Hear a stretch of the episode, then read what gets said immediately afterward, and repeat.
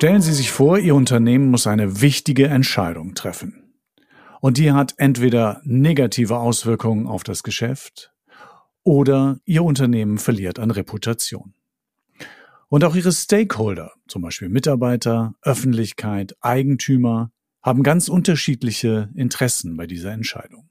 Ihr Unternehmen steckt also in einem Dilemma. Die in Russland tätigen deutschen Unternehmen hat der Krieg in der Ukraine auf extreme Weise in ein solches Dilemma gestürzt. Der Druck der Öffentlichkeit aus moralischen Gründen keine Geschäfte mehr mit Russland zu machen, ist enorm. Zieht man sich als Unternehmen jedoch zurück, verliert man womöglich langfristig Geschäft, muss mit Strafmaßnahmen und Enteignung rechnen und lässt im Zweifel langjährige Mitarbeiter zurück. Wie geht man mit diesem Dilemma kommunikativ um? Das diskutieren Professor Markus Kiefer und ich in dieser Folge von Klartext Kommunikation. Schön, dass Sie dabei sind, liebe Zuhörerinnen und Zuhörer. Hallo Herr Kiefer, da sind wir wieder. Herr Brauer-Rabinowitsch, ich grüße Sie herzlich. Spannendes Thema, zu dem wir uns heute zusammenfinden, bei dem es keine einfachen Antworten gibt. Ich bin wirklich gespannt. Ja, mal schauen, wo, wo wir rauskommen. Wir wollen das noch als Hinweis in diesem Podcast nicht diskutieren, welche Entscheidung für betroffene Unternehmen die richtige ist. Also raus aus Russland oder drin bleiben. Wir wollen aber sehr wohl diskutieren, wie man mit der Entscheidung in so einem Dilemma kommunikativ umgeht. Und die Situation in Russland ist nur ein besonders plakatives Dilemma. Viele Unternehmen stehen ja immer wieder vor ganz anderen Dilemmata, die nicht so plakativ, nicht so groß sind, die kommunikativ aber eine ähnliche Herausforderung sind. Herr Kiefer, nehmen wir mal an, die Entscheidung des Unternehmens sorgt für Empörung in der Öffentlichkeit. Warum schweigt man als Unternehmen da nicht einfach und wartet, bis die öffentliche Entrüstung sich gelegt hat? Oder vielleicht hofft man sogar, man kann damit unter dem Radar bleiben. Tatsächlich machen das ja viele, was sie beschreiben, und äh, manchmal gelingt das auch. Die Frage ist natürlich, ob man mit einer solchen Position in einer Krise von, von weltweiten Ausmaß und mit diesen Dimensionen damit durchkommt. Manchmal ist es äh, vielleicht sogar klug und richtig, wenn man kritisch angefragt ist, ähm, mal nicht sofort zu reagieren und auch mal zu hoffen, dass etwas vorbeizieht. Das muss nicht von vornherein falsch sein. Aber ich glaube, dass es äh, bei einer Krise von diesem Ausmaß, von dieser zeitlichen Dauer, man mit einer solchen Haltung nicht durchkommen wird. Hinzu kommt, wir leben im Zeitalter der Transparenz vom Zeitgeist und wir leben in einem moralisch aufgeladenen Jahrzehnt, wenn Sie an die Nachhaltigkeitsdebatte, Klimakatastrophe ähm, und andere Dinge äh, denken, da wartet einfach die Öffentlichkeit Antworten und Positionen von Unternehmen. Ich glaube, deswegen ist das Schweigen kein guter Ratgeber. Aber also grundsätzlich ähm, nicht schweigen, das ähm, würde ich unterstreichen. Es gibt natürlich, es gibt natürlich immer wieder Situationen, wo zumindestens keine, eine nicht so schnelle Reaktion, die durchaus sinnvoll ist, erstmal drüber nachdenken, erstmal schauen, was genau passiert. Ähm, aber verlängert man den Schmerz nicht nur, wenn man aktiv kommuniziert? Ja, man verlängert den Schmerz, aber die Wahrheit in dieser Situation ist doch auch, dass wir eine schmerzhafte Situation haben und die nicht morgen erledigt ist und wo der Schmerz morgen auch noch da ist. Das heißt, man ist nicht mit einer einfachen Antwort in einem Moment durch mit dem Thema, sondern wir haben es hier tatsächlich mit einer Situation zu tun, die sich länger hinzieht. Die wird man nicht einmalig beantworten. Man wird immer wieder zur Begründung finden müssen. Man wird immer wieder erklären müssen, warum das Unternehmen dieses oder jenes tut oder unterlässt, zumal sich ja die Unternehmen in der Situation, den Entwicklungen eines Konfliktes, eines Krieges, einer krisenhaften Auseinandersetzung auch anpassen müssen. Wir wissen nicht, wie morgen die Situation in der Ukraine aussehen wird. Es wird viel Dynamik in der Situation bleiben. Und deswegen werden die Unternehmen tatsächlich aus diesem Dilemma, was Sie ansprechen, nicht herauskommen. Ja, man verlängert den Schmerz, aber man versucht eben auch gute Antworten und Erklärungen auf diesen Schmerz zu geben und ihn gegebenenfalls auch durch Kommunikation zu lindern. Aber es wird nicht, das ist eine unbequeme Wahrheit, es wird nicht mit einer einfachen Positionierung einmalig vorbei sein. Das wird nicht reichen. Jetzt sprechen wir gerade über den Krieg, der natürlich ein, eine besondere Herausforderung ist, ein besonders großes Thema ist. Ich habe vorhin schon gesagt, es gibt natürlich auch andere Dilemmata. Ähm, würden Sie sagen, je mehr die Öffentlichkeit ähm, auf das Thema schaut, in, wo man in einem Dilemma steckt, desto eher ist man gefordert, tatsächlich zu reagieren oder zu kommunizieren? Und sagen wir mal so, wenn nicht so viel Aufmerksamkeit drauf ist, dann kann man es vielleicht auch einfach mal vorbeilaufen lassen? So wird es in der Praxis tatsächlich vielfach sein und ich will das auch gar nicht kritisieren, weil das äh, menschlich und psychologisch äh, verständlich ist. Es ist natürlich nicht einfach, äh, unangenehme Dinge kommunikativ irgendeiner Lösung herbeizuführen. Deswegen ist man vielleicht froh, wenn man mal etwas im Schatten steht und nicht zu antworten ge gezwungen und, und gedrängt ist. Aber in diesem Fall ist der Druck der moralischen Empörung und der Forderungen der Öffentlichkeit so erheblich in einer Situation. Ich, wir führen dieses Gespräch heute an einem Tag, wo ich heute Morgen gelesen habe, äh, wie der amerikanische Präsident das äh, Vorgehen äh, Russlands als Völkermord, ähm, glaube ich, bezeichnet hat erstmals. Dann ist natürlich, das überträgt sich auf die Öffentlichkeit. Es gibt ähm, natürlich erregte Debatten und Positionen. Ich glaube, dem können sich auch Unternehmen schlicht und einfach nicht entziehen. Das fordert natürlich auch Rechtfertigung heraus, wo man als Unternehmen in einer solchen Situation steht. Da kann man nicht äh, darauf hoffen, dass das einfach schnell vorbeiziehen wird. Das fordert zur Positionierung heraus. Ist das dann nicht sogar Krisen-PR, in der es darum geht, eigentlich das Schlimmste zu verhindern? In der zugespitzten Situation ja, weil natürlich äh, sofort Reputationsverluste drohen. Dadurch, dass es diese Forderungen, die aus der Gesellschaft kommen, an die Unternehmen gibt und dadurch, dass sie so massiv vorgetragen werden. Da wird ja zur Boykotten aufgerufen, da wird zu schnellen Rückzügen aufgerufen, da wird dazu aufgerufen, dass man das Russlandgeschäft ganz aufgibt, dass man keine Güter mehr nach, äh, nach Russland ähm, gibt. Das ist natürlich eine krisenhafte Situation, weil jetzt natürlich die Antworten der Unternehmen, das sind ja strategische Antworten, sind ja geschäftliche Antworten, die die Unternehmen geben, die die Kommunikation erklären muss, natürlich sofort zu dem Reputationsverlust führen können, den sie ansprechen. Und insofern ist das natürlich tatsächlich dann auch akute Krisenkommunikation. Und jetzt müssen natürlich auch die Unternehmenslenker, die Frauen und Männer an der Spitze, in ihrer Wortwahl sehr vorsichtig sein mit dem, was sie sagen. Und das muss, äh, das muss gut überlegt sein, weil natürlich auch die Äußerungen, die dann jetzt kommen, vor allen Dingen, wenn sie jetzt einfach plakativ sind, natürlich sofort auch wieder bewertet bewertet werden in der Öffentlichkeit. Und es droht natürlich dann äh, Image, Reputationsverlust. In aller Regel hat es sofort Folgen natürlich auch an den Märkten, an den Börsen, klar.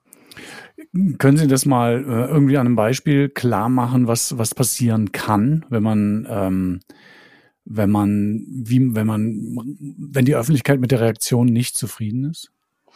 Mir fällt in diesem in dieser Situation einfach das Beispiel von von Rittersport ein. Das ist ja ein ähm, Familienunternehmen, große Tradition in Baden-Württemberg, was äh, völlig unvermittelt ähm, in der Öffentlichkeit angegriffen wurde durch einen Tweet des ukrainischen Außenministers. Und das ist ja nun eine Person, die in der Weltöffentlichkeit steht, der Rittersport mit seinem Star-Produkt angriff, in dem einfach eine Persiflage stattgefunden hat, auch über Bilder äh, wo ist Rittersports Position? Die liefern Schokolade nach Russland und dann wurde dann eben erstmal gezeigt, die Position ist das berühmte quadratisch praktisch gut und dann wurde ein zweites Bild bearbeitet daneben gestellt. Man sah äh, Leichen auf der Straße in der Ukraine und dann wurde eben gesagt, da ist tatsächlich Rittersports tatsächliche Position und ähm, ich glaube plakativ war dann die Überschrift sogar zugespitzt Sponsor of Putins War. Völlig unvermittelt, nicht vorbereitet, nicht vorhersehbar im Grunde genommen für das Unternehmen. Und natürlich hat jetzt die Öffentlichkeit dann, weil das ja durch alle sozialen Medien natürlich sofort auch lief, die Öffentlichkeit sehr genau hingeschaut auf das, was dann vom Unternehmen als Erklärung kam. Und es gab eine mehrstufige Reaktion des Unternehmens. Erstmal kam die Antwort relativ spät. Insofern haben Sie recht, indem Sie sagen, ist das nicht eigentlich ein Zusammenhang von Krisenkommunikation? Ein bis zwei Tage Schweigen in der Situation kann schon eine zu lange Zeit sein, weil jetzt fragt sich die Öffentlichkeit, Moment mal, sind die jetzt Sponsor von Putins War oder nicht? Da darf man nicht allzu lange zögern. Da darf die Antwort nicht zu lange auf sich warten lassen und auf Ihre Frage von vorhin. Jetzt den Kopf einziehen, jetzt zu schweigen, ist natürlich falsch. Das Unternehmen hat reagiert durch seinen CEO und hat dann in seiner ersten Reaktion gesagt, also wir, wir liefern Schokolade nach Russland, ist unser zweitgrößter, ist unser zweitgrößter Markt. Und wir gehen da auch erstmal nicht raus, weil wenn wir Schokolade an die Menschen nach Russland liefern, hat das mit dem Krieg nichts zu tun. Wir sind nicht Politik und wir sind nicht Politiker. Und wir, wir machen keine Weltpolitik, wie das Unternehmen in der Größenordnung Siemens und andere tun. Und diese Reaktion war nicht ausreichend, um die Gemüter zu besänftigen. Diese Erklärung hat dazu geführt, dass die Debatte dann tatsächlich erstmal erregt angeschwollen ist. So, und jetzt kommt es natürlich darauf an, wie fällt die zweite Reaktion des Unternehmens aus? Was ist dann in einer solchen Situation zu tun, wenn man sieht, naja, man hat das jetzt erstmal so mit geschäftlichem Business as usual erklärt und das genügt der Öffentlichkeit nicht. Die Kritik schwillt dann an. Und ich finde tatsächlich, dass das Unternehmen in seiner zweiten Reaktion eine sehr kluge Antwort gefunden hat, indem es dann gesagt hat, wir bleiben dabei. Wir haben übrigens auch Verantwortung für diejenigen, die die Rohstoffe für unser Produkt liefern. Das hat nämlich schlicht und einfach mit Bohnen zu tun, die in ganz anderen Regionen dieser Welt gewonnen werden. Und diese Bauern lassen wir nicht im Stich. Thema Nummer eins. Zweitens, wir lassen auch äh, unsere russischen Kunden nicht im Stich. Drittens, wir wollen aber in einer solchen Notsituation kein Geschäft generieren. Deswegen spenden wir die Einnahmen aus dem Russlandgeschäft, was wir beibehalten, für gemeinnützige Hilfsorganisationen. Und darüber hinaus hat dann das Unternehmen, finde ich, das auch sehr klug am Ende abgebunden durch eine Kommentierung seines Geschäftsführers, in dem es dann auch am Ende gesagt hat, wir wissen, dass das jetzt natürlich eine ambivalente Situation ist. Worauf es uns ankommt, ist, dass wir unsere Unternehmenspolitik mit euch, mit unseren Kunden und Stakeholdern offen, ehrlich und transparent darstellen wollen, auch wenn das nicht jeder alles toll findet, was wir da machen. Das ist natürlich jetzt ein sehr, sehr klares Beispiel, was vor allen Dingen zeigen soll, in was, äh, was für Situationen man unverhofft äh, geraten kann und äh, auch unvorbereitet dann ähm, äh, reagieren muss unter Umständen. Kann man denn generell mit PR die Situation am Ende besser darstellen, als sie ist? Ich meine, das Beispiel, was Sie gesagt haben, wir spenden die wir spenden die Einnahmen, hat ja wieder mit PR nichts zu tun. Das ist eine Entscheidung des Unternehmens. Ähm, aber kann man die, mit PR die Situation schönreden, sage ich mal? Oder ist die Aufgabe in dem Moment was anderes, nämlich das, was Sie gerade eben so ein bisschen haben anklingen lassen? Man muss vor allen Dingen viel und gut erklären. Man muss vielleicht das Dilemma rausstellen und sagen, ja, wir sind in einem Dilemma und wir sehen das auch, aber wir haben uns so entschieden, weil. Ich glaube, da sprechen Sie einen zentralen Knackpunkt in dem Thema an, was wir uns heute äh, vorgenommen haben. Dieses äh, Schönreden von PR, klassisches Verständnis, wie Unternehmens-PR arbeitet, ich weiß nicht, ob es jemals funktioniert hat. Ich bin aber bei Ihnen, das war sicherlich äh, vielfach ein verbreitetes Verständnis von Public, Public Relations, was ich persönlich noch nie für richtig gefunden habe. Es muss tatsächlich die Aufgabe von moderner Public Relations und Unternehmenskommunikation sein, eine solche komplexe Situation, und Sie sprachen vorhin die unterschiedlichen Stakeholderinteressen an, deswegen ist die Situation ja nur differenziert zu bewerten, dass PR das gut erklären, begründen können muss, Beweggründe darstellen, muss keine eindimensionalen Antworten geben. Und es ist ein Dilemma. Ein Dilemma lässt sich nicht schönreden, aber ein Dilemma lässt sich darstellen. Und wenn man dann am Ende die Position auch findet, zu sagen, das ist vielleicht keine Entscheidung für die Ewigkeit. Es ist aber eine, die wir in diesem Moment gefällt haben und wir haben versucht, euch die Beweggründe darzulegen. Das ist doch die eigentliche Kunst von PR. Sprechblasen produzieren, rosa Wolken produzieren, einen schönen Schein produzieren. Das kann jeder und jede. Das ist nicht allzu schwer. Aber die Kunst von moderner PR wird sein, diese zunehmend komplexen und ambivalenten Situation, wir sprechen ja über den Spagat zwischen Geschäft und Moral letztlich, tatsächlich darzustellen, zu begründen, zu erklären. Und vielleicht darf ich noch einen Gedanken hinzufügen, Herr Brauer, wir haben uns doch angewöhnt in der Unternehmens-PR, Sie haben ja, Sie sagen ja zu Recht, das sind ja Strategieentscheidungen des Unternehmens. Das gibt ja das Unternehmen vor und die Unternehmensleiter. Aber wir, die Kommunikatoren, müssen sie erklären. Das heißt, die Strategie muss ja von uns übersetzt werden gegenüber den Öffentlichkeiten. Und ich finde, zu viele Unternehmen haben sich angewöhnt, nur das Ende einer Diskussion, die Entscheidung zu kommunizieren. Warum finden wir nicht häufiger den Mut als Unternehmen und als Kommunikatoren von Unternehmen darzustellen, dass wir in unseren Entscheidungsgremien bei den Gesellschaftern, bei den Aufsichtsräten in mehreren Optionen und in mehreren Varianten diskutiert haben und dadurch auch zeigen und deutlich machen, ja, wir haben uns jetzt so entschieden, das sind die Gründe. Man hätte es aber auch anders entscheiden können, nämlich Variante B oder C. Und das haben wir auch diskutiert. Ich glaube, dass wir dadurch, das würde der Komplexität viel gerechter werden. Und ich würde, wir würden dadurch zeigen, ja, die Welt ist jetzt nicht nur schwarz oder weiß. Wir haben das tatsächlich gesehen. Am Ende haben wir uns für, von drei Wegen für einen entschieden. Würden wir das öfter mal zeigen? Ich glaube nicht, wir würden als Unternehmen viel verlieren, sondern mehr gewinnen. Kann das die Öffentlichkeit überhaupt noch aufnehmen? Ähm, oder ist es nicht so, dass man an dieser Stelle diejenigen genau von diesen drei Wegen oder von, diesen, von diesem Prozess äh, überzeugen muss, der sozusagen für die, über die Unternehmen am Ende spricht, also die Journalisten? Muss man, ist das vielleicht ein probates Mittel, dass man direkten Kontakt mit Journalisten sucht in so einer Situation, um zumindestens für Verständnis. Ja, natürlich, jeder Mensch neigt dazu, Dinge schnell zu beurteilen und man kann ja versuchen, Journalisten durch einen tieferen Einblick davon zu überzeugen, dass man zumindest sich viele Gedanken gemacht hat. Und natürlich kann, kann am Ende immer noch der Journalist sagen, er hat die falsche Entscheidung getroffen, aus seiner Sicht. Äh, aber vielleicht ähm, kann er das besser abwehr, äh, besser einordnen und man schafft womöglich, ähm, wenn man, wenn man, ich will jetzt nicht sagen Glück hat, aber wenn man, wenn man mit den richtigen Leuten spricht, vielleicht schafft man auch zumindest eine etwas gemäßigtere Berichterstattung an der einen oder anderen Spitzenstelle. Würden Sie dem zustimmen, Herr Kiefe? Ich be bewege mich auf Glatteis. Als Wissenschaftler, wenn Warum ich Ihnen jetzt zustimme, tue es aber jetzt einfach mal, weil Sie natürlich, weil äh, wir in der Wissenschaft natürlich die Position schon seit langer Zeit der One Voice, äh, One Voice Policy vertreten im Kontext von integrierter Unternehmenskommunikation, was ja letztlich fordert, dass man gegenüber den verschiedenen Stakeholdern, Sie haben die in Ihrer Anmoderation ja genannt, es gibt Interessen der, der Shareholder, es gibt Interessen der Mitarbeiter, es gibt Interessen der Kunden, es gibt Interessen der Öffentlichkeit, dass man denen gegenüber eine einheitliche Aber die Antwort, Antwort muss ja nicht anders sein, wenn, wenn, man, wenn man jemandem nur einen tieferen Einblick gibt. Das kann ja die gleiche Antwort sein. Ja? So ist, das ist die Lösung. Sie führen mich vom Glatteis wieder runter. Genau, das ist nämlich die Lösung. Insofern liegen Sie natürlich richtig. Meine Chance als Kommunikationsmanager und Kommunikationsmanagerin gegenüber kundigen Journalisten, die sich schon länger mit dem Thema, mit der Branche beschäftigen, die die Märkte kennen, die das Wirtschaftssystem ähm, äh, kennen und schon lange bearbeiten, ist natürlich meine Chance viel größer verstanden zu werden und äh, mich, mich Ihnen gegenüber so zu erklären, dass Sie anschließend eine Übersetzungsleistung in der Öffentlichkeit äh, liefern. Wenn uns das gelingt, ist, ist der Weg, da eine gewisse Priorität äh, zu haben, richtig.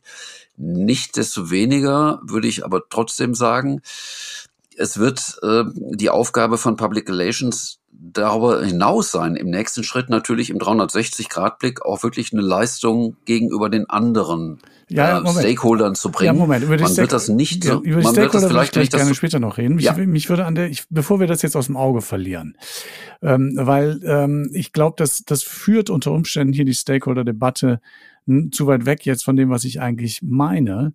Ähm, das ist ja, äh, ich, ich will nämlich nicht, und auch diesen Eindruck zu erwecken, äh, nicht zu erwecken. Es geht natürlich überhaupt nicht darum, irgendwie Journalisten in ihrer Meinung oder sonst wie zu beeinflussen, sondern einfach durch Information, durch Offenheit, durch Transparenz mehr Fakten zur Verfügung stellen. Wir wissen alle, das Geschäft für Journalisten ist schwieriger geworden. Die Zeit überhaupt, sich mit Dingen sehr tief zu beschäftigen, ist in weiten Teilen der Branche zumindest ist immer schwieriger geworden. Insofern äh, ist das ein guter Punkt und ich würde da gerne noch eine Frage anschließen, äh, Herr Kiefer.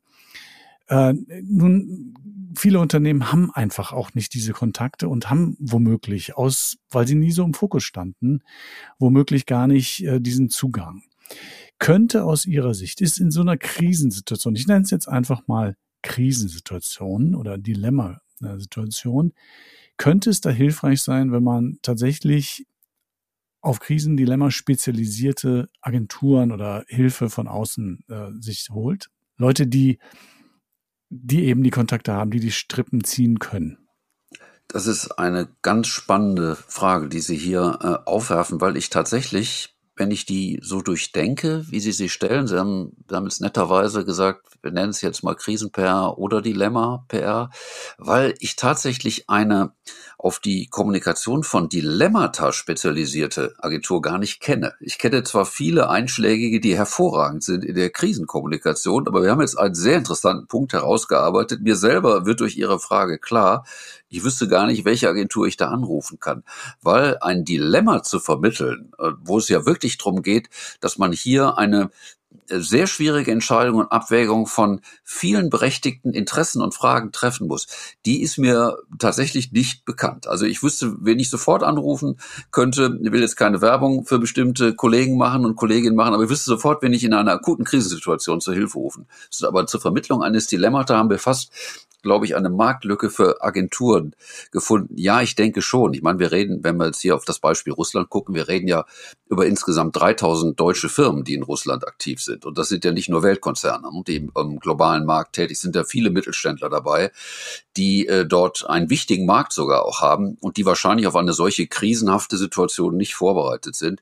Ich denke, das wird äh, dort externe Hilfe zu bekommen sich da gut beraten zu lassen, das ist sicherlich, äh, wäre sicherlich ein guter Punkt, wenn man den richtigen Partner findet. Aber denke, bin auch bei Ihnen bei Ihrer Frage. In erster Linie würde man dann an Spezialisten in der Krisenkommunikation denken.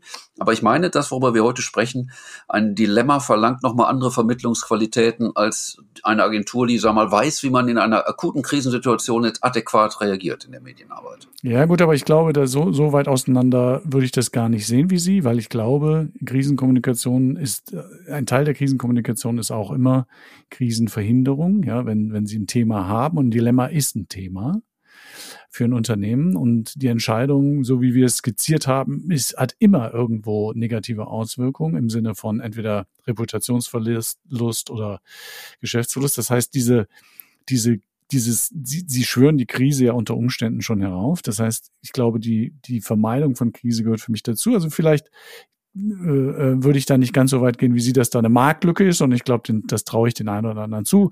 Aber die, die Botschaft, die wir ja senden wollen, ist, äh, gerade in solchen Situationen ähm, ähm, aufpassen und sich lieber Hilfe holen, wenn man das Gefühl hat, das ist man, da ist man überfordert. Definitiv. Ich habe das ähm, nur deswegen doch mal versucht zu differenzieren, weil ich glaube, dass die auf Krisensituationen spezialisierten Kolleginnen und Kollegen natürlich sehr gut darin sind, einem Unternehmen dabei zu helfen, klare Antworten zu geben in schwierigen Situationen. Und diese Dilemmasituation, in der hier Unternehmen stecken, in denen, Sie haben ja vorhin gefragt, verlängert man dadurch nicht nicht nur den Schmerz. Und ich habe ja gesagt, ja, das ist so, weil der Schmerz ist hier und der geht auch nicht weg, der bleibt erstmal längere Zeit. Tatsächlich äh, würde ich jetzt dann hier dafür werben, dass diese ähm, Kolleginnen und Kollegen, die Krisen-PR können, tatsächlich diese Dilemmasituation auch wirklich ernst nehmen. Es geht darum, wenn man ein Dilemma kommuniziert, dass man Spannungen aushalten muss, dass man auch mal aushalten muss, dass Unternehmen nicht ganz toll aussehen. Und viele Antworten, die in der Krisen-PR gegeben werden, werden deswegen so klar und ich sage manchmal auch glatt und konturiert formuliert, damit Unternehmen schnell wieder gut aussehen. Und ich glaube, wir reden hier über ein Problem, dem wir uns heute gewidmet haben. Da werden es Unternehmen nicht schaffen, schaffen, schnell gut auszusehen. Ein Dilemma muss man aushalten, man muss damit leben, dass es über längere Zeit da ist und man muss dann Unternehmen klug kommunikativ begleiten, dass sie dann äh, dennoch nicht vor die Wand fahren. Also insofern. Welche, welche Rolle spielt da, um auf einen anderen Punkt zu kommen, der, der CEO oder Geschäftsführer oder Vorstandsvorsitzender oder Vorstand? Die aus meiner Sicht entscheidende, weil es ja immer schon so ist, dass wir sagen können, aufgrund äh, der uns vorliegenden Untersuchungen, Studien, die gemacht worden sind, dass doch die Wahrnehmung vor allen Dingen großer Unternehmen, Konzerne und, und sehr großer Mittelständler doch sehr weitgehend mitbestimmt wird, ihre Reputation, das, das Image des Unternehmens sehr weitgehend mitbestimmt wird durch das, was die Frauen und die Männer an der Spitze dieses Unternehmens sagen oder tun oder, oder auch, wie sie handeln oder eben auch nicht handeln.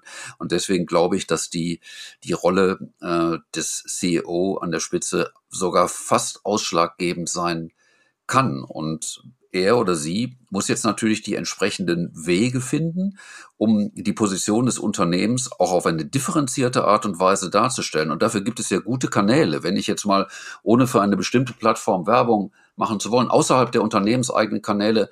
Ja sehe, dass ja viele CEOs in einer solchen Situation den Weg über LinkedIn gehen und dann über LinkedIn tatsächlich Namensartikel schreiben und zu Diskussionen einladen über die Position ihres Unternehmens, finde ich so etwas zum Beispiel einen sehr guten Weg, wie ein CEO das in der Öffentlichkeit erklären kann, weil natürlich ein längerer LinkedIn-Artikel auch Gelegenheit gibt, im Pro und Contra, in der Abwägung verschiedener Wege, an die man gedacht hat, wirklich auch etwas zu zeigen, was nicht so eine einfache Schwarz-Weiß-Antwort ist.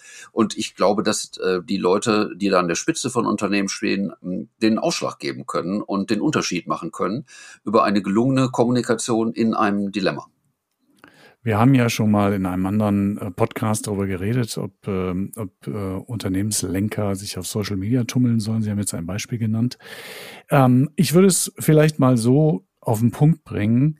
Der CEO ist der wichtigste und glaubwürdigste Kommunikator des Unternehmens. Volle Zustimmung. Das, das ist am Ende so und gerade in solchen Situationen, ob das Krise oder Dilemma ist, wenn er nicht Teil des Dilemmas oder Teil der Krise ist, dann muss man natürlich besonders aufpassen. Dann haben sie auch ganz schnell die Rechtsabteilung mit dabei, das ist ja wieder was anderes. Dann ist er auch in meinen Augen deshalb volle Zustimmung zu dem, was Sie gesagt Wir haben. Wir sollten aber vielleicht noch eine, eine zweite und dritte äh, Möglichkeit noch mit einbeziehen in unser Gespräch, ähm, Brauer, wenn wir über die Ebene der ganz normalen Mitarbeiterinnen und Mitarbeiter sprechen. Ich darf nochmal auf mein Beispiel von Rittersport zurückkommen. Äh, in diesem Fall hatte tatsächlich in die Debatte, als es äh, ganz viele Boykottaufrufe gab, also Forderungen an Rittersport, ihr müsst den russischen Markt boykottieren, meldete sich eine ehemalige ehemalige Mitarbeiterin von Rittersport zu Wort und äh, schrieb so sinngemäß, lass mal die Kirche im Dorf, wir reden hier über ein ähm, traditionsreiches, auf Werten, äh, Wertebasis geführtes Familienunternehmen, was im Unterschied zu Weltkonzernen nicht X Produkte hat, nämlich, sondern nur eins. Und für die ist Russland der zweitwichtigste Markt. Wir müssen also wissen, worüber wir da reden. Und man muss das auch relativ sehen, was das Unternehmen da tut. Der Tweet hatte innerhalb von kürzester Zeit 7000 Likes an Zustimmung. Es war eine Mitarbeiterin, es war keine Anteilseignerin, es war kein CEO, es war sogar eine ehemalige Mitarbeiterin des Unternehmens, die mit dem noch sehr verbunden war. Das heißt, wir sollten zumindest parallel zu der Rolle des CEOs drüber nachdenken, was könnte eigentlich die Position oder die Aufgabe von Mitarbeiterinnen und Mitarbeitern in einem solchen Kontext, ich sage jetzt mal als Markenbotschafter, etwas hochtrabend sein, äh, in zweierlei Hinsicht. Entweder könnte man darüber nachdenken, Mitarbeiter tatsächlich gezielt auf solche Aufgaben auch vorzubereiten. Und zweitens muss man sie ohnehin vorbereiten, denn sie werden ja in ihren Social Media angesprochen. Du arbeitest doch für ein Unternehmen, was weiter im Russlandmarkt tätig ist.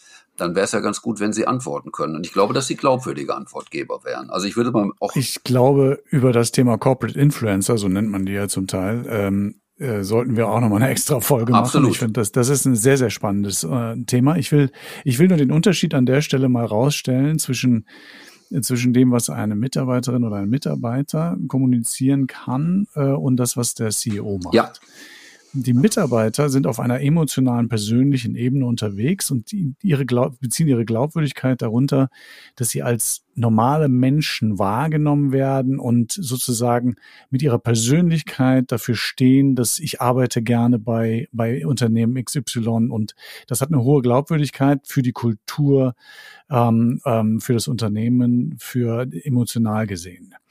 Der CEO ist, steht auf einer anderen Ebene und der ist der, derjenige, der Entscheidungen verkündet, der dafür gerade stehen muss.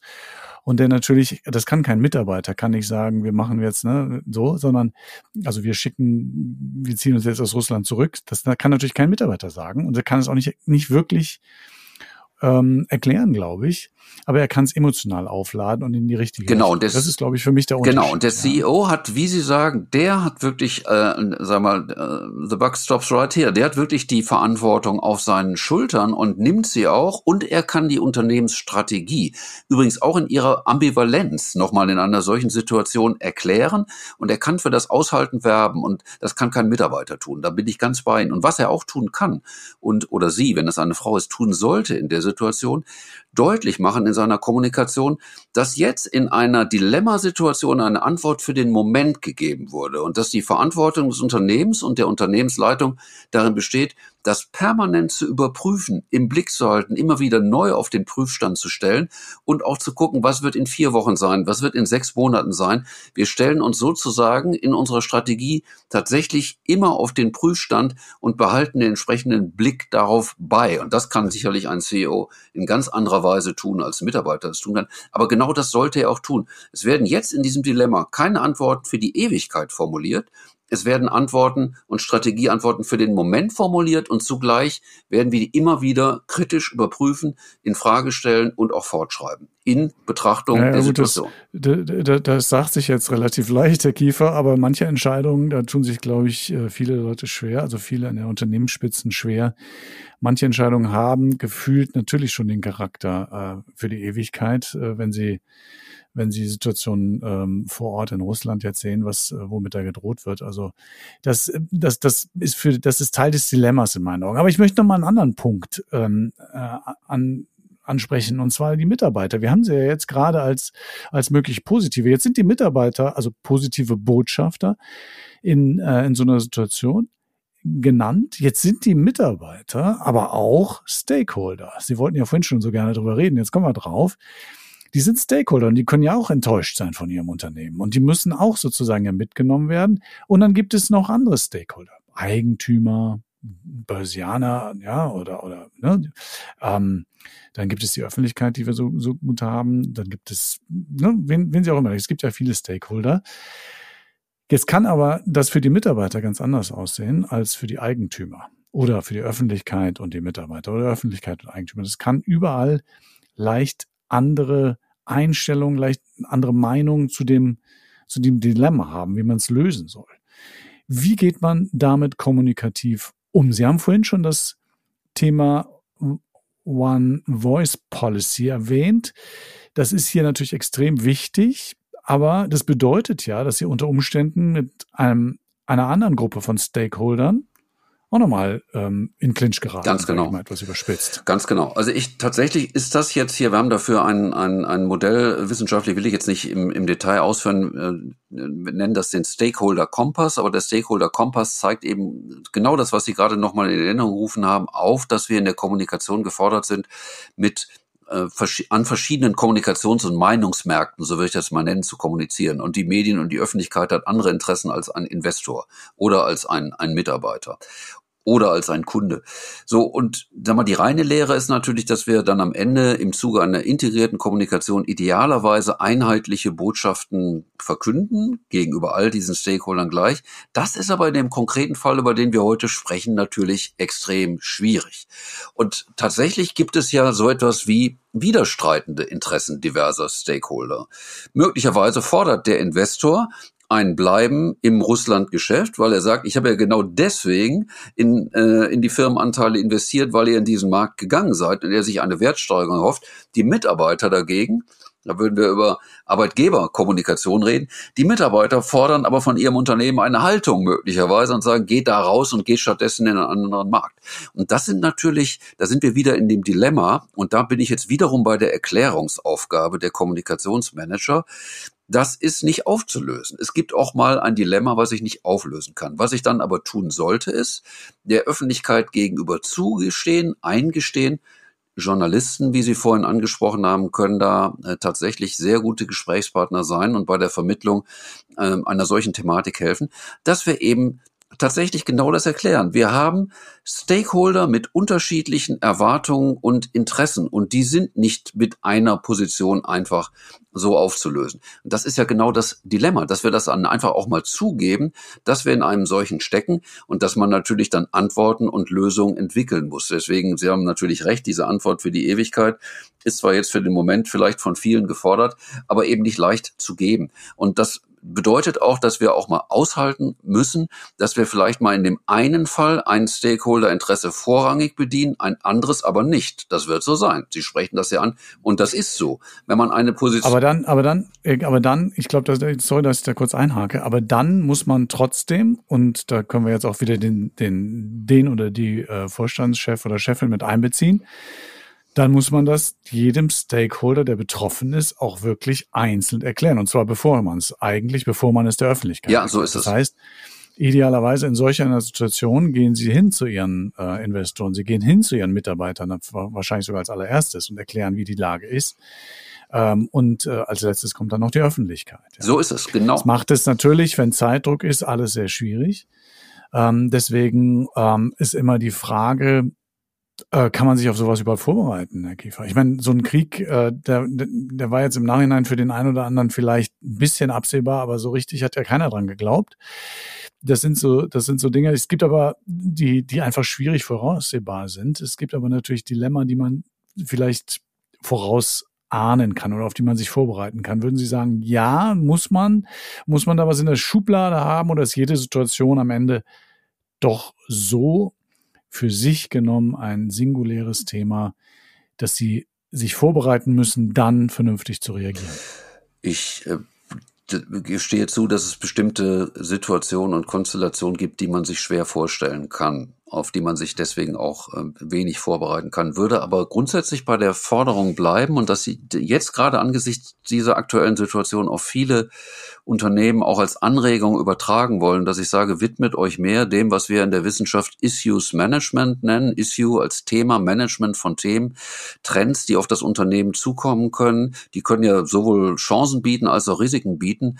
Das ist, äh, finde ich, muss noch viel mehr als das nur große Konzerne im Moment machen, muss das ein Thema von äh, Kommunikationsmanagern sein. Also vereinfacht gesagt, eine Liste von Themen erstellen, äh, Ereignissen erstellen, Szenarios erstellen, die auf das Unternehmen zukommen könnten, da eine gewisse Rangfolge reinbringen. Man kann ja nicht alle Themen gleichermaßen verfolgen, hat ja kein Unternehmen dafür die Kapazität äh, und die Ressourcen, aber sich zumindest mal so den Top drei, vier, fünf Themen doch zu widmen und dann zu sagen, wenn jetzt eine bestimmte Sache kommt, was ist dann unsere Antwort in der Sache, also Unternehmensstrategie, was sagt die Geschäftsführung, was tun wir dann? Und zweitens, können wir das erklären? So, und dann, das ist dann wiederum die Aufgabe der Kommunikation. Ein Stück weit kann man sich auf solche äh, Entwicklungen und Szenarien ähm, einstellen. Ich gebe zu, kann man sich darauf einstellen, dass der äh, und sich darauf vorbereiten, dass der russische Außenminister einen Tweet zu meiner Schokolade postet und die persifliert mich damit angreift, schwer vorstellbar kann man sich darauf vorbereiten, dass auf einmal vor einem Unternehmen Henkel, vor der Unternehmenszentrale, weil Henkel ja nicht aus Russland rausgeht, auf einmal Kindersärge hingelegt werden von Demonstranten und das in Social Media gespielt wird, kann man sich schwer vorstellen, konzidiere ich. Auf eine solche Konstellation kann man sich im Konkreten wahrscheinlich nur schwer vorbereiten.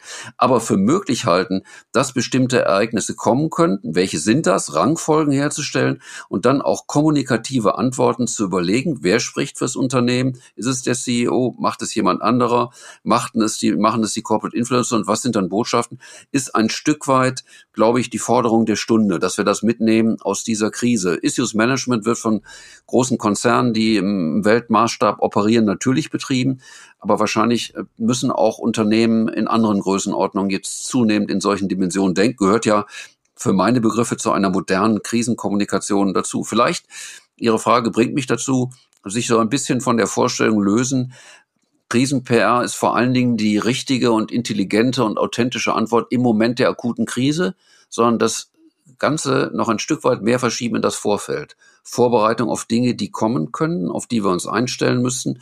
Was werden das für Entwicklungen sein und haben wir darauf eine kommunikative Antwort? Und jetzt kann man sich ja auch, wenn man, wenn man sich die öffentliche Debatte anschaut, das war in, in der Corona-Debatte schon so. Das ist äh, im Krieg ganz natürlich auch so. Wir kommen immer mehr, ist mein Eindruck, in eine Art Schwarz-Weiß-Denken. Ja, also es ist entweder alles gut oder alles schlecht und wer ähm, wer so denkt, äh, ist äh, wird gleich abgestempelt und so weiter. Das ist jetzt etwas überschwitzt gesagt, aber in Tendenzen ist das sichtbar, finde ich. Ähm, führt es nicht dazu, oder würden Sie mir zustimmen, dass wir dadurch in Unternehmen ähm, eigentlich auch vermehrt Dilemmata bekommen, weil wir, weil wir eben nicht mehr, weil, weil, weil eben in der Öffentlichkeit auch vieles in Schwarz-Weiß gesehen wird und äh, dadurch natürlich auch Unternehmen mehr in Fokus geraten können. Bei, bei ganz vielen großen Themen, Sie haben es ja angesprochen.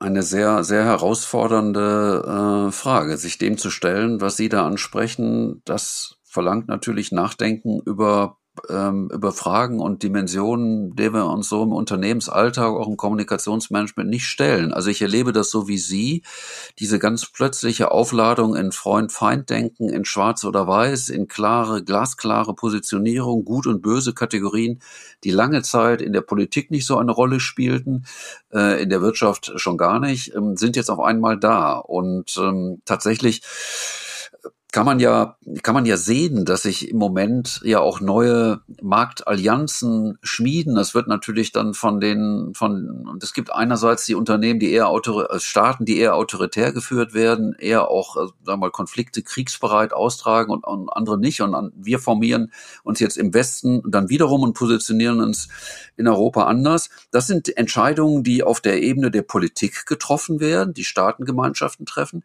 Aber Unternehmen müssen sich innerhalb dieser ähm, Konstellation und auch dieser Werteaufladung, die da offensichtlich stattfindet, verhalten. Und ich will es mal, ich will es mal ganz konkret äh, nachfragen.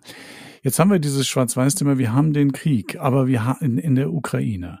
Aber wir haben natürlich auch noch Konflikte überall anders auf der Welt und wir haben auch in anderen Konfliktgebieten Handel, Unternehmen und so weiter. Mal mehr, mal weniger. Ähm, ich will es jetzt mal, ich will es mal ganz, ganz äh, etwas überspitzt darstellen. Ich glaube, alle Unternehmen, die da jetzt unterwegs sind, müssen sich zumindest darauf einstellen, dass das eine neue Welle geben kann. Und das meine ich mit Schwarz-Weiß, dass das sozusagen dann überschwappt. Ähm, also das meine ich eigentlich nicht mit Schwarz-Weiß, sondern das meine ich mit, dass es mehr dieser Dilemmata geben kann, weil die sich ausweiten. Ja, volle Zustimmung und tatsächlich, ich glaube, das wird dann einfach die Debatte sein, die die Unternehmen schon in, in vier Wochen vielleicht möglicherweise haben werden, dass wenn sie sich jetzt natürlich so eindeutig in Bezug auf ihr Russlandgeschäft positioniert haben und gesagt haben, wir gehen raus oder wir legen das auf Eis oder wir legen das auf unabsehbare Zeit auf, oder für immer auf Eis und können uns auch nicht vorstellen, dahin zurückzukehren, dann stellen sich natürlich mit gedanklicher Konsequenz weitere Fragen, weil es eben die Mehrheit der Staaten dieser Welt wird nun mal autoritär geführt. Äh, es werden Menschenrechte missachtet. Äh, es, es, äh, es gibt problematische Entscheidungen in vielerlei Hinsicht. Und dann werden sich die Unternehmen natürlich mit der Frage befassen müssen und das wird weitere Dilemmata produzieren.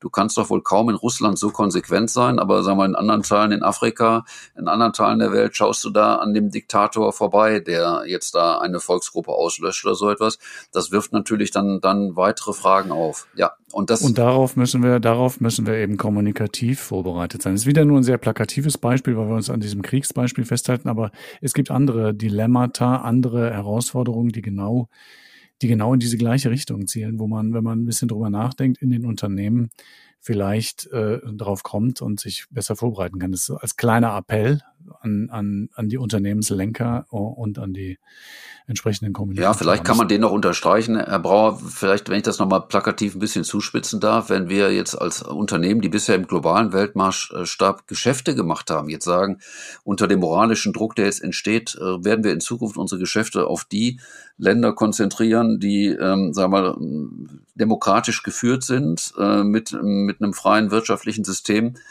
könnten die, könnten die Märkte in Zukunft ganz schön eng werden. Also insofern die Herausforderung, die ist da, die Sie da beschreiben. Ja, und ich glaube auch, dass die meisten Unternehmen, die weltweit aktiv sind, das, das schon lange auch auf dem Schirm haben und sicherlich sehr gut vorbereitet sind. Trotzdem, glaube ich, muss man es einmal ansprechen, damit auch äh, alle Zuhörerinnen und Zuhörer, die nicht äh, bei solchen Unternehmen arbeiten, verstehen, worum es da geht oder was unser Punkt ist. Ja. Ähm, ich möchte gerne noch äh, auf einen auf einen Punkt kommen. Es gibt ja Unternehmen, die sich äh, schon lange oder auch vor dem Ukraine-Krieg äh, bewusst gegen Geschäfte mit Russland entschieden haben. Also Unternehmen, die schon immer gesagt haben, wir machen keine Geschäfte mit, äh, mit solchen Ländern. Sollten die jetzt kommunikativ auftrumpfen und das sozusagen für PR nutzen? Da würde mich Ihre Meinung zu interessieren ich sag mal, ein, ein zweifaches, ein zweifaches Ja mit einer Relativierung in Bezug auf das Auftrumpfen und dann, dann einem Beispiel. Also Auftrumpfen vielleicht nicht, aber Sie sollten schon zeigen, dass Sie eben das gemacht haben, worüber wir jetzt zuletzt gesprochen haben. Sie haben Issues Management betrieben, Sie, Issues Management betrieben. Sie haben vorausschauend agiert. Sie haben Entwicklungen in den Blick genommen. Sie haben möglicherweise Entwicklungen auch klug gesehen, die andere nicht gesehen haben und haben dann eine, wie sich jetzt herausstellt, vielleicht richtige Entscheidung getroffen. Auftrumpfen wäre vielleicht zu viel, aber jetzt kommunizieren, dass man mit früheren Entscheidungen auch richtig gelegen hat, dass Weichenstellungen richtig waren, die vielleicht früher kritisch gesehen wurden, finde ich mehr als legitim. Ja, das sollten Sie tun. Das sollten Sie in Ihrer Kommunikation noch einmal aufgreifen. Auftrumpfen müssen Sie dabei nicht. Aber ein aber, aber, aber, aber ja, gut, dass Sie das mit dem Auftrumpfen gesagt haben. Ich würde da, ich würde da jetzt noch mal äh, eine kleine Gegenposition zu beziehen. Sie müssen dann, wenn Sie das tun, auch damit rechnen, dass sie Gegenwind bekommen, weil es wird ein Teil der Gesellschaft sagen, wie kann man jetzt in der Situation äh, mit dem Krieg sozusagen Werbung machen, ja. die PR ja oft auch als Werbung gesehen wird. Wir haben das gesehen bei Unternehmen, die die Flutkatastrophe in Deutschland im Ahrtal ähm, dazu genutzt haben, ähm, positive Leistungen herauszustellen, dass das auch zum Teil wohlgemerkt zum Teil, je nachdem, wie geschickt es gemacht worden ist, ähm, äh, Gegenwind äh, gebracht hat. Und das ist natürlich in diesem Punkt auch die Gefahr. Da würde ich dann, ja, äh, bin ich bei Ihnen, da würde ich das aufgreifen, was Sie mich vorhin, hm, sagen wir, kritisch gefragt haben, wo Sie gesagt haben, wir haben noch diese unterschiedlichen Stakeholder-Interessen und wir haben da äh, unterschiedliche Kommunikationsbedürfnisse. Das ist genau vielleicht die Ebene, wo wir sagen, das müssen wir ja jetzt nicht über die mediale Öffentlichkeit groß transportieren, um dadurch auch zu vermeiden, dass dieses Auftrumpfen entsteht. Aber das ist doch ein guter Punkt, den wir hervorragend in Richtung unserer Mitarbeiter kommunizieren können, wo das ein Stück weit weniger im Fokus der Öffentlichkeit was wir ganz hervorragend gegenüber unseren Investoren äh, kommunizieren können, wo das auch nicht sofort an der ganz großen äh, Medienglocke dann hängen würde. Und da würden wir vielleicht diesen unterschiedlichen Stakeholder-Bedürfnissen gerecht werden. Und ich würde einen, einen zweiten Punkt sagen, ähm, das, was vielleicht auch das Auftrumpfen vermeidet, und das ist das gute alte äh, Made in Germany. Also äh, Unternehmen, dieses Etikett Made in Germany wird eine neue Bedeutung aus meiner Sicht bekommen. Es geht ja nicht nur darum, dass man mal das jetzt bestimmte Geschäfte in bestimmten Ländern nicht macht. Ich nehme jetzt mal nur das Stichwort Produktion, dass man eben darauf verzichtet hat, eine Produktion in Russland aufzubauen, übrigens auch in anderen möglicherweise politisch fragwürdigen Ländern und Staaten, sondern ähm, das gute alte Beispiel äh, Trigema, ähm, Made in Germany, immer schon deutlich herausgestellt, wir schaffen und halten unsere Arbeitsplätze hier. Das könnte doch eine neue Bedeutung gewinnen und auch eine neue Qualität gewinnen. Ich rede jetzt nicht über Trigema. Das machen ja tatsächlich viele Unternehmen so. Und möglicherweise bekommt dieses Etikett Made in Germany, ohne dass man es so mit, äh, mit, mit, mit falschem Pathos dann rausbringt, tatsächlich in diesem Kontext nochmal eine ganz neue Bedeutung. Übrigens auch ein äh, ganz neues kommunikatives Siegel möglicherweise. Wir nehmen es mal, bevor wir da jetzt in eine politische Diskussion abgeleiten, nehmen wir das mal als politisch, also als kommunikatives Siegel, ja. Kann ich, äh, kann ich so unterschreiben. Es ist, es ist spannend, was jetzt äh, passiert, wie sich, wie sich die Gewichte verschieben, was mit dem, was mit dem freien Welthandel, Wandel durch Handel und so weiter. Da passiert ja unglaublich viel gerade. Ähm, und das hat natürlich alles enorme Auswirkungen auf die Unternehmen und damit auch wieder dann auf die Kommunikation der Unternehmen. Insofern ähm, werden wir sehr, sehr spannende Zeiten haben, sehr traurige natürlich auch im Moment. Ich will das noch einmal ganz, ganz kurz, bevor wir jetzt zum Ende kommen, zusammen raffen, was wir hier jetzt in, einer, in, in doch äh, ein, ein paar mehr Minuten, als ich gedacht habe, äh, ausgebreitet haben. Also was wichtig ist, äh, und Sie widersprechen mir, wenn ich was Falsches sage, Herr Professor Kiefer, ducken Sie sich nicht weg in dieser Situation, versuchen Sie zu erklären, was Sie tun. Ähm, der CEO muss idealerweise in solch einer Situation mit an die Front, sprich, Entschuldigung, Front ist das falsche Wort, der muss mit ähm, kommunizieren, der ist der, der oberste und wichtigste Kommunikator. Binden Sie unter Umständen Mitarbeiter ein, beziehungsweise idealerweise machen die es von sich aus, weil sie eine Unternehmenskultur haben, für die die Mitarbeiter brennen, die die Mitarbeiter einfach gut finden und das dann übersetzen von sich aus. Und äh, man muss in so einer Situation, man kann nichts schönreden, man muss in so einer Situation auch sich damit abfinden, dass man einfach auch mal Kritik aushalten muss. Und auch das sei gesagt, irgendwann ist auch das wieder vorbei. Äh, selbst die größten Skandale werden irgendwann vergessen, wobei wir hier ja überhaupt nicht über Skandale reden. Ich stimme jedem Punkt Ihrer Zusammenfassung zu und würde nochmal das aufgreifen, womit Sie eingestiegen sind. Ich glaube, was wir auch mitvermittelt haben, ist, dass es darum geht, in der Kommunikation von Unternehmen ein Dilemma auch auszuhalten. In einem Dilemma, in Spagat zwischen Moral und Geschäft gibt es keine einfachen Antworten. Das ist ein Dilemma und das muss man annehmen. Das kann man aber auch annehmen und dann sollten Unternehmen ihr Dilemma auch erklären und um Verständnis werben, die bestimmte Entscheidung dann eben auch verständlicher machen. Super. Ähm, ich glaube, jetzt haben wir das Thema tief und weitgehend umfassend zumindest mal besprochen. Wahrscheinlich könnten wir noch eine Stunde weiterreden. Aber ich würde sagen, das war's jetzt für heute, oder, Herr Kiefer? Ja, ich würde sagen, wir haben's, äh, wir haben's, wir, wir haben's ziemlich rund gemacht. Also ähm, ja, bin bei Ihnen. Sie sind bei mir.